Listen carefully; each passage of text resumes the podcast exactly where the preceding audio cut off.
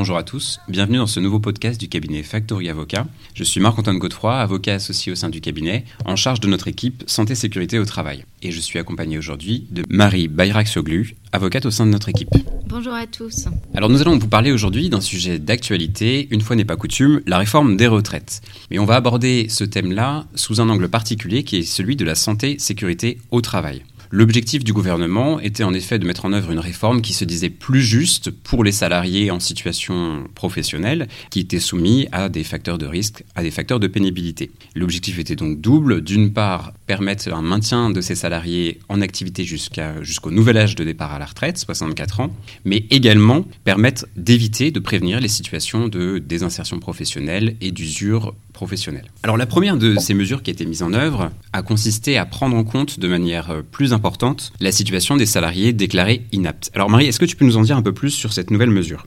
Effectivement, Marc-Antoine, la réforme des retraites de 2023 a créé euh, un nouvel âge de départ anticipé pour les salariés déclarés inaptes le médecin du travail, ils pourront bénéficier d'une retraite à taux plein dès l'âge de 62 ans. Cette nouvelle mesure, elle vient euh, combler la carence de la réforme qui avait été engagée par le gouvernement de François Fillon en 2010, puisque euh, la réforme qui en était euh, issue prévoyait seulement pour les salariés déclarés inaptes le bénéfice d'une retraite à taux plein à compter de l'âge légal de départ à la retraite et non pas à euh, un âge de départ anticipé comme c'est le cas désormais aujourd'hui.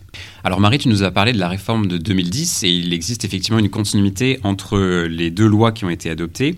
Et cette loi de 2010 prévoyait également un autre dispositif qui était la retraite anticipée pour les salariés victimes d'accidents du travail ou de maladies professionnelles qui conservaient des séquelles et donc qui avaient bénéficié de taux d'incapacité permanente partielle. Un âge était prévu de départ anticipé à la retraite fixé à 60 ans.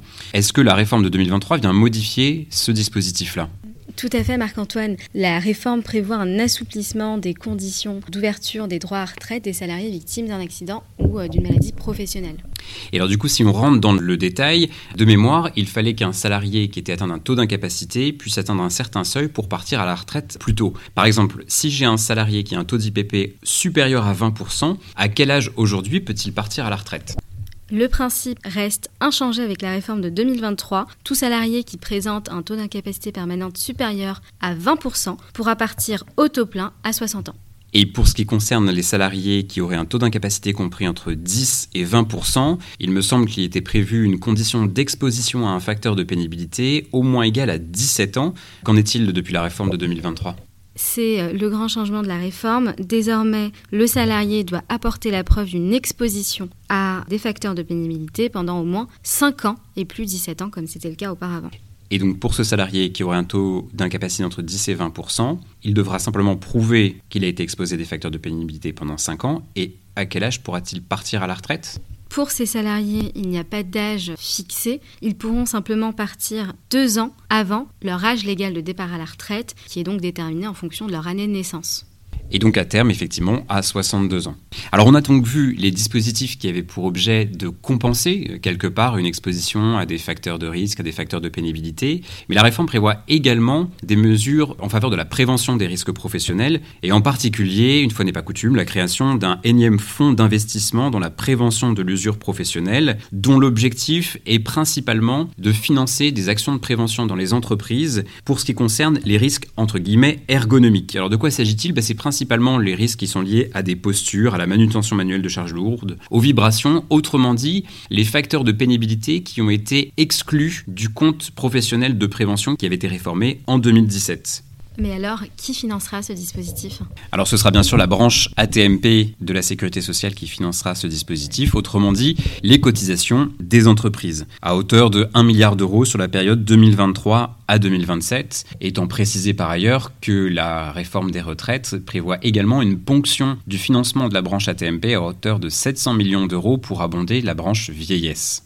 Alors par ailleurs, toujours dans les dispositifs de prévention des risques, le législateur a développé de manière un petit peu plus approfondie le fameux compte professionnel de prévention qui auparavant s'appelait compte personnel de prévention de la pénibilité, réformé en 2017. Et ce compte professionnel de prévention permettait jusqu'à présent de financer trois types d'actions, un départ anticipé à la retraite, un passage à temps partiel ou le financement d'une formation. désormais, un nouveau cas de figure est envisagé par la réforme. Les salariés qui bénéficient de points sur le compte professionnel de prévention pourront mobiliser ces points pour financer un projet de reconversion professionnelle, c'est-à-dire prendre en charge le coût d'une formation, coût pédagogique et également la rémunération du salarié pendant son parcours. La loi de 2023 prévoit également la suppression du plafond de points qui peuvent être acquis par les salariés. Contrairement aujourd'hui où on a une limitation à 100 points, désormais un salarié qui sera multi-exposé n'aura plus de limitation pour l'acquisition de ces points.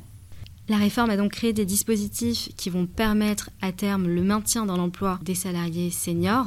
Mais est-ce qu'il n'y a pas un obstacle très important qui demeure pour les employeurs qui euh, seraient amenés à recruter des salariés seniors qui ont pu être exposés dans le cadre d'emplois à des facteurs de risque professionnels alors c'est tout à fait, tu as raison Marie, il y a effectivement cette difficulté-là, c'est qu'aujourd'hui, un employeur qui viendrait à recruter un salarié qui aurait été exposé à des risques professionnels auprès de précédents employeurs va devoir assumer la charge, entre guillemets, et bien peut-être d'une maladie professionnelle qui surviendrait dans l'entreprise, mais qui serait liée, encore une fois, à des travaux qui n'auraient pas été réalisés auprès du dernier employeur.